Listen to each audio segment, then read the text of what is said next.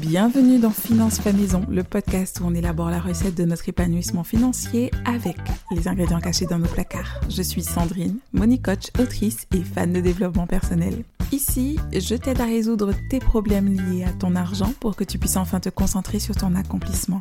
Je suis convaincue qu'en domptant nos finances, nous domptons notre vie. Alors, allons-y Hello on a quelques jours pour te préparer à briller financièrement en 2024 à travers des capsules de coaching que je t'offre ici en format audio pour fêter le lancement de mon podcast Finance Fait Maison. C'est le dernier épisode de cette série spéciale, ensuite tu me retrouveras tous les jeudis. Aujourd'hui, on va parler des objectifs financiers et je préfère te prévenir, ce podcast va vraiment tout changer pour toi parce qu'il y a de grandes chances que tu aies pensé jusqu'ici que se fixer des objectifs financiers se résumait juste à choisir un chiffre auquel on ne croit pas vraiment, mais qu'on fixe quand même au cas où, par chance, on arriverait à l'atteindre. Et c'est le meilleur moyen de ne pas avancer le reste de l'année. Donc mon but aujourd'hui, c'est de t'expliquer comment te fixer des objectifs financiers ambitieux, certes, mais réalistes et surtout efficaces, histoire que tu aies toutes les ressources et l'énergie pour les atteindre et pas juste les fantasmer.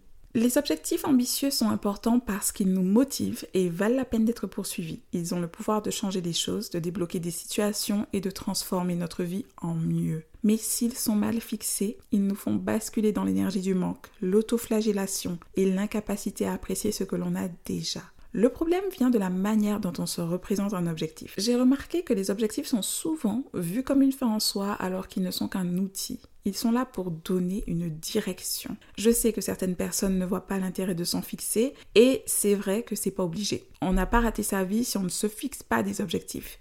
Néanmoins, ceux qui en ont avancent à grands pas parce qu'ils savent exactement où ils vont et ne se laissent pas flotter dans l'air. Et oui, quand on n'a pas d'objectif, on peut avancer, mais pour aller où Est-ce que les pas que tu fais sans objectif sont alignés avec ta vision? Est-ce que le chemin que tu prends est celui que tu veux ou celui que tu subis? Le seul moyen d'éviter ce flottement, c'est d'oser se fixer des objectifs. Et c'est valable pour ton argent. Donc si tu veux sortir de la procrastination et prendre le taureau de tes finances par les cornes, c'est une bonne idée de te fixer des objectifs. Par contre, si tu décides de le faire, alors reste ici. Je vais t'expliquer comment bien le faire parce qu'un objectif mal fixé, c'est un échec douloureux. Et je te le dis parce que je suis passée par là. La première fois que je me suis fixé un objectif, c'était pour la perte de poids et je peux t'assurer que j'ai échoué à plat de couture parce qu'avant, je n'avais pas pour habitude de me fixer des objectifs. J'avançais avec un autre outil dont je te parlerai une autre fois, mais je me suis dit que j'avancerais plus vite si je m'en fixais. Et quand pour la première fois je l'ai fait, j'ai osé affirmer que je souhaitais perdre 7 kilos en 6 mois. Je crois que j'ai tout bien fait. J'ai fixé l'objectif, je l'ai écrit sur papier parce que les études disent qu'un objectif noté à la main a 70% de chances de se réaliser. Je l'ai collé quelque part où il devait être visible. Et ensuite, je me suis dit que j'allais manger des légumes, faire du sport et boire de l'eau pendant 6 mois. Enfin, pour l'eau, ça doit durer un peu plus que 6 mois si je veux rester en vie, mais passons. C'est exactement à cette étape que j'ai fait une erreur. Mais ça, je ne le réaliserai qu'après et je vais t'en parler. Définir des objectifs financiers, c'est pas juste se dire qu'on veut épargner plus, gagner plus, rembourser ses dettes, combler son découvert, investir, créer un patrimoine. Si tu commences l'année comme ça, je pense sincèrement que tu es déjà dans l'erreur. Parce que tu ne sais pas où tu vas. C'est quoi plus? Gagner plus, économiser plus? Qu'est-ce que c'est? Si c'est un euro de plus, on peut dire que l'objectif est atteint du coup Tu comprends bien qu'il est crucial de définir exactement ton plus et la manière dont tu vas le faire. Un objectif financier, c'est plus que de l'argent que tu veux économiser, gagner ou dépenser. Il y a quelque chose derrière cet argent. Du coup, lorsque tu fixes un objectif financier, tu dois te concentrer sur ce qu'il y a derrière. Par exemple, si ton objectif est de gagner 10 000 euros par mois, d'où vient ce chiffre? Rassure-moi, il ne sort pas de ton chapeau. Parce que si c'est le cas, tu tombes justement dans le piège des chiffres. Comme ça m'est arrivé quand j'ai voulu perdre 7 kilos en 6 mois. C'est parce que les chiffres ne doivent pas sortir de notre chapeau. Ils doivent venir de quelque part. Ils doivent avoir une raison d'être. Je vais te dire quelque chose de très important. Si tu veux te fixer des objectifs financiers, suis mon conseil. Prends une feuille de papier là tout de suite. On va faire un exercice. Sinon, prends ton téléphone et ouvre une note, c'est tout aussi bien. Ferme les yeux et projette-toi dans un an. Ok. Reste concentré sur cette image de toi dans un an et réponds aux questions suivantes. Quel sera ton budget shopping dans un an? Combien de fois auras-tu voyagé? Quel sera ton budget pour ça? Maintenant, ouvre les yeux et note. Par exemple, peut-être que tu te dis comme moi, dans un an, je fais un voyage en Guadeloupe et il me faut 2000 euros pour trois semaines. Alors sur ta feuille de papier, tu notes Guadeloupe 2000 euros. Ensuite, referme les yeux à chaque nouvelle question, puis note. Quelle charge aimerais-tu avoir dans un an? Veux-tu en avoir moins? Est-ce que ce que tu as actuellement te convient? Ou tu prévois avoir plus de charges parce que tu comptes déménager dans un logement plus grand? Combien dépenserais-tu de loyer et de charges pour ce nouveau logement? Ou alors, tu seras propriétaire dans un an. Entre le crédit IMO, les impôts, les taxes, les différentes charges, combien partiront de ton compte? Note-le. Quel est le maximum de charges que tu paieras dans un an? Ta box sera-t-elle toujours au même prix? C'est important aussi, ces petits détails. Maintenant, écris combien tu as sur ton compte épargne dans un an. Combien de dettes as-tu soldées? Ne pars pas sur des fantasmes du genre dans un an j'ai gagné au loto et j'ai remboursé mon prêt de 70 000 euros. Si tu as encore des dettes dans un an, ben tu les as encore et c'est comme ça. Mais note-le. On continue l'exercice. Parlons maintenant de ton budget pour les courses. Est-il identique à celui que tu as aujourd'hui? Est-il moins élevé? Ou alors tu l'auras augmenté pour acheter des produits de meilleure qualité parce que tu ne commanderas plus de repas dans un an? Tu préféreras faire des plats faits maison parce que tu auras plus de temps peut-être? Bref, tu l'auras compris, l'exercice consiste à te projeter, toi et ton budget, dans un an. Qu'est-ce qui sera encore là? Qu'est-ce qui va disparaître? Qu'est-ce qui va s'ajouter? Une fois que tu as chiffré tout cela, si tu as d'autres projets en dehors de tes dépenses habituelles pour l'année à venir, ajoute-les à ton budget. Additionne le tout et tu sauras combien tu dois gagner, dépenser ou épargner par mois pour atteindre cette vie dans un an. Pour ton budget voyage, pense à le répartir sur l'année. S'il est de 5 000 euros pour l'année, divise-le par 12 pour savoir combien cela représente par mois. Ajoute une marge de sécurité pour les imprévus ou les choses que tu aurais oubliées. Minimum 500 euros de marge dans un budget prévisionnel. Quand tu ajoutes cette marge, tu obtiens le revenu dont tu auras besoin en toute logique dans un an. Parfois, les gens se fixent des objectifs comme gagner 10 000 euros par mois parce que ça sonne bien. Mais si ça n'a aucun sens pour toi, tu ne l'atteindras pas. Ce sera juste un chiffre que tu oublieras d'ici trois mois. Tu n'atteindras pas cet objectif financier si tu n'as pas choisi quelque chose qui correspond à ta réalité, à tes capacités et surtout à tes désirs profonds. J'espère vraiment que tu l'as prise ou que tu comptes faire l'exercice avec la feuille de papier et que tu auras noté combien tu veux allouer pour ton budget shopping, combien pour tes dépenses de loisirs. Y a-t-il quelque chose de spécial que tu veux vivre dans un an, comme un anniversaire de mariage que tu n'as pas encore réussi à organiser, que tu aimerais enfin célébrer? C'est vraiment entre toi, ta feuille et tes envies, mais sois honnête car personne ne te juge ici. Ce que tu notes ne regarde que toi. Alors sois 100% honnête, sans craindre le jugement d'autrui. On a tendance à s'auto-censurer même quand on est seul. Ne te bloque pas. Écris ce que tu veux, ce que tu ressens, ce que tu veux dans un an. Et combien il te faudra pour le réaliser. Imaginons que actuellement tu as un budget shopping de 100 euros par mois. Tu n'as pas besoin de rêver d'en avoir 1000 à la fin de l'année, juste parce que c'est tendance d'avoir un gros budget shopping. Tu peux juste vouloir le doubler et c'est ok parce que ça veut dire que tu passerais de 100 euros à 200 euros dans un an. Sois réaliste avec ce que tu veux vraiment. Sois en accord avec toi-même et tes propres volontés. Je sais que nous vivons dans un monde interconnecté où nos désirs sont souvent liés à ce que les autres font, mais j'espère que cette capsule t'aidera à fixer des objectifs financiers réalistes et adaptés à tes désirs. C'est la même chose dans l'autre sens. Imaginons que tu veux réduire ton budget parce que tu dépenses trop et que tu te trouves dans une situation compliquée. Tu souhaites débloquer cette situation. Alors et note ton budget idéal pour l'année prochaine en réduisant ce qui doit l'être. Même ton épargne doit suivre un objectif, une vision. Tu n'épargnes pas 500 euros parce qu'il faut le faire, mais parce que tu as un plan, peut-être un projet à réaliser dans 5 ans, dans 10 ans ou même dans un an. Je conseille souvent d'épargner entre 10 et 20% de son revenu. Mais ça ne veut pas dire que tu dois le faire automatiquement. Ça veut dire que ces 10 à 20% que tu épargnes doivent avoir un objectif, un but et doivent te permettre de faire des choses que tu ne peux pas faire dans l'immédiat. C'est à ça que ça sert. Donc, donne un sens à ton épargne. L'étape 2, pour atteindre ton objectif financier, c'est de formuler l'objectif correctement. Avoir le bon chiffre, c'est bien, mais la bonne formulation compte aussi. Et pour ça, la méthode la plus connue qui est utilisée dans tous les domaines et surtout dans la gestion de projets, c'est la méthode SMART. Tu en as peut-être déjà entendu parler, c'est parti de la gestion de projet en entreprise et ensuite les gens se sont dit "Oh tiens, c'est plutôt pratique, je pourrais même l'appliquer dans ma vie perso, non? Et depuis, dans tous les domaines, tu entendras vanter les mérites de la méthode SMART et pour cause, c'est le meilleur moyen de construire un objectif solide. SMART, c'est un acronyme anglais qui définit les cinq critères que doit respecter l'objectif que tu vas formuler. Il doit être spécifique, mesurable, ambitieux, réaliste et temporel. Imaginons que tu me dises, ok Sandrine, j'aimerais bien épargner plus pour faire un achat. Comment on reformule ça en objectif SMART et efficace? Ce qui est spécifique, c'est de dire, je vais économiser 5000 euros, pas j'aimerais épargner plus, pour m'offrir une formation, pas pour faire un achat pour quelque chose de précis. C'est ça, un objectif SMART spécifique. Ensuite, on s'assure que l'objectif est mesurable et salé, puisque tu verras le solde de ton épargne progresser chaque mois.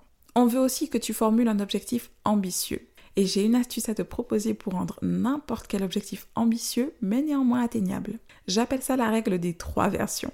Tu dois avoir trois versions de ton objectif. La version utopique, c'est ton objectif version génie de la lampe c'est la version où tu ne sais pas du tout comment ça serait possible là tout de suite, tellement ça a l'air difficile à atteindre. Mais au fond, qu'est-ce que tu aimerais que ça arrive? Si on se base sur l'exemple d'économiser 5000 euros pour s'offrir une formation, la version utopique serait d'économiser cette somme en 3 mois, alors que ton revenu ne te le permet pas dans ce délai. Ensuite, fixe la version facile de l'objectif. Cette version-là, tu sais que tu vas l'atteindre sans aucune difficulté et tu sais exactement comment faire et c'est juste une formalité. Par exemple, si tu dis un jour j'aurais réussi à économiser 5000 euros et je prendrai une formation. Vu que tu épargnes régulièrement, c'est vrai que si tu continues à le faire, arrivera bien un jour où tu pourras te la payer cette formation. C'est facile, tu n'as rien à changer, tu sais que c'est faisable. Mais il est où le challenge? Te donner le temps, c'est important, mais Là, on veut un objectif, pas une formalité. C'est la version facile. Et au milieu de l'utopique et du facile, il y a ton objectif ambitieux. Ok, tu ne peux pas épargner cette somme en trois mois même si tu aimerais bien. Ok, tu pourrais l'avoir n'importe quand même si ça prend cinq ans. Mais tu vas le faire en un an. Parce que cette formation est importante pour toi. Elle peut attendre, mais tu ne veux pas trop retarder les choses importantes dans ta vie. Du coup, il va vraiment falloir que tu t'organises, que tu changes certaines choses, que tu passes à l'action, mais c'est le signe que tu as choisi un objectif ambitieux. Si tu ne ressens pas une once d'excitation à l'idée d'accomplir ton objectif, c'est que c'est une formalité. C'est que tu y serais arrivé même sans fixer d'objectif, c'est que ça n'impactera pas ta vie comme tu en rêves. Un autre critère de la méthode SMART, c'est que l'objectif soit réaliste. Est-ce que tu as déjà les ressources pour y arriver? Et si tu ne les as pas encore, es-tu en capacité d'aller les chercher? Imaginons que tu décides d'épargner 500 euros par mois. Est-ce que tu les auras tous les mois, ces 500 euros? Si cette épargne mensuelle représente 70% de ton salaire, es-tu sûr que ton objectif soit réaliste? C'est très difficile de savoir si on est dans la peur ou si on est réaliste, mais le plus simple, c'est de se poser la question suivante. Est-ce que j'ai les ressources pour y arriver? Et puis pour finir, si ton objectif n'a pas de limite, tu auras tout le temps de le réaliser. Et quand on a tout le temps, qu'est-ce qui se passe? Eh bien, on fait rien parce qu'on a tout le temps de s'y mettre, n'est-ce pas? Donc, il est primordial que tu te fixes une date limite à laquelle tu auras atteint l'objectif. Pas de un jour, quand j'aurai épargné 5000 euros, je ferai telle ou telle chose avec telle ou telle somme. Non. Un jour, c'est quand? C'est quand que tu veux t'offrir ce voyage? C'est quand que tu veux avoir un fonds d'urgence de disponible? C'est quand que tu veux finir le mois sans découvert? Et même si tu dois fixer une date, ne le fais pas au hasard. Si tu te fixes un délai trop court alors que tu sais que tu as besoin de plus de temps, c'est comme si tu t'auto-sabotais. Alors que si tu prends le temps pour ton objectif, si tu t'accordes un délai plus long, c'est le signe que tu as pleinement conscience du chemin à parcourir. Tu sais que tu vas avoir besoin de temps pour avancer, mais c'est le temps nécessaire pour que tu atteignes ton objectif et c'est tout ce qui t'intéresse. Et même là, je vais t'embêter parce que j'aimais quand même un bémol. Un temps long, parce que tu n'oses pas te challenger, ça ne fonctionne pas. Vraiment, essaie de te faire confiance. Tu sais exactement de combien de temps tu as besoin en réalité sans que ce ne soit excessivement court ou excessivement long. Donc, si on repart sur mon exemple, la formulation de départ c'était j'aimerais bien épargner pour un achat. Ensuite, on l'a rendu smart, ce qui donne je vais m'offrir une formation à 5000 euros dans 12 mois en épargnant 416 euros par mois. Maintenant que tu sais ce qui est smart et ce qui ne l'est pas, je t'invite à coucher tes propres objectifs sur papier.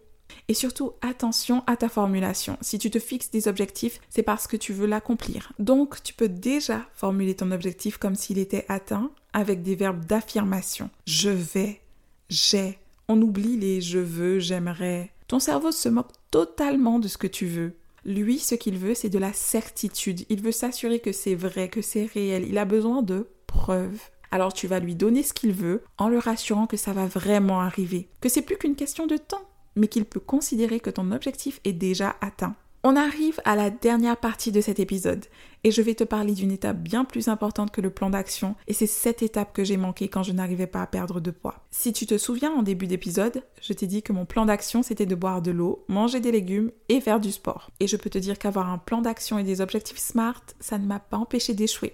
Aujourd'hui quand j'y pense, j'ai trop voulu me coller à cette histoire de plan d'action à suivre. J'ai mis beaucoup de temps et d'énergie alors que je n'étais pas alignée avec mon objectif.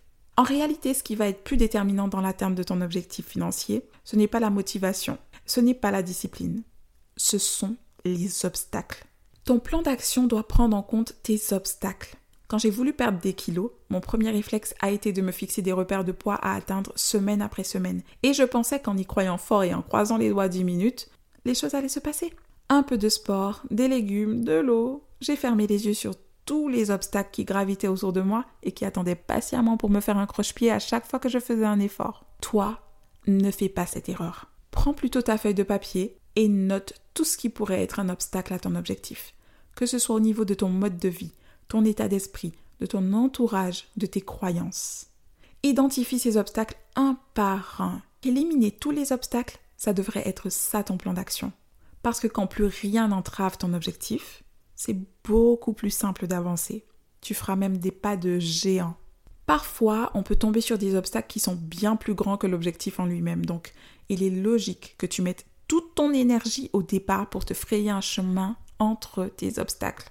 Si tu as un objectif comme arrêter tes achats compulsifs par exemple, tu dois identifier les obstacles avant de passer à l'action. Fais une liste des facteurs qui pourraient t'empêcher d'arrêter. Premièrement, le stress est un facteur. Deuxièmement, l'absence de soutien peut jouer un rôle. Troisièmement, des problèmes dans ta vie personnelle pourraient contribuer à ce comportement. Quatrièmement, ta difficulté à remplacer le vide et trouver d'autres activités qui te procurent du bien-être. Le fait de lister tous ces obstacles est crucial. Ne te focalise jamais uniquement sur l'objectif en tant que tel sans prendre en compte les obstacles qui se dresseront inévitablement sur ton chemin. Il faut que quand tu rencontres un obstacle, tu sois prêt à lui dire T'inquiète, j'ai déjà la solution pour te dégommer, je m'étais préparé à l'avance. Dernière chose, il est difficile de gérer plus de trois objectifs à la fois. Concentre-toi sur les trois plus importants ou plus déterminants dans un premier temps. Donne-toi le temps de changer. Et si tes objectifs sont assez ambitieux, alors tu n'auras de toute manière pas le choix que d'opter pour la stratégie des petits pas et c'est très bénéfique pour réduire ta charge mentale. Ton objectif n'est pas un bâton tendu pour t'abattre à tout moment. C'est ce que tu mérites. C'est ton choix et celui de personne d'autre. Et tant pis si tu as peur. C'est ton goal et si tu l'as fixé, c'est parce que tu en es digne. Et je te dirais même que tes objectifs financiers sont aussi importants que n'importe quel autre objectif de ta vie. Même plus, parce que tes finances sous-tendent à tout le reste. Alors, ose t'en fixer. Voilà, c'est tout pour aujourd'hui. J'espère que cet épisode t'a plu. C'était le dernier de la capsule de coaching que je t'offre pour que tu puisses briller financièrement en 2024. Mais on se retrouve pour les épisodes normaux du podcast dès la semaine prochaine. Si tu cherches à renforcer ton money mindset pour 2024, je te conseille de faire un tour dans la description de cet épisode. Tu trouveras le lien qui te mène vers mon workbook. Je l'ai conçu spécialement pour ça. Et si tu veux en savoir plus sur ce que je peux t'apporter, il y a d'autres liens qui seront disponibles dans la description de cet épisode. En attendant, on a fini la recette du jour, c'est du fait maison et c'est toi le chef. Alors, bon appétit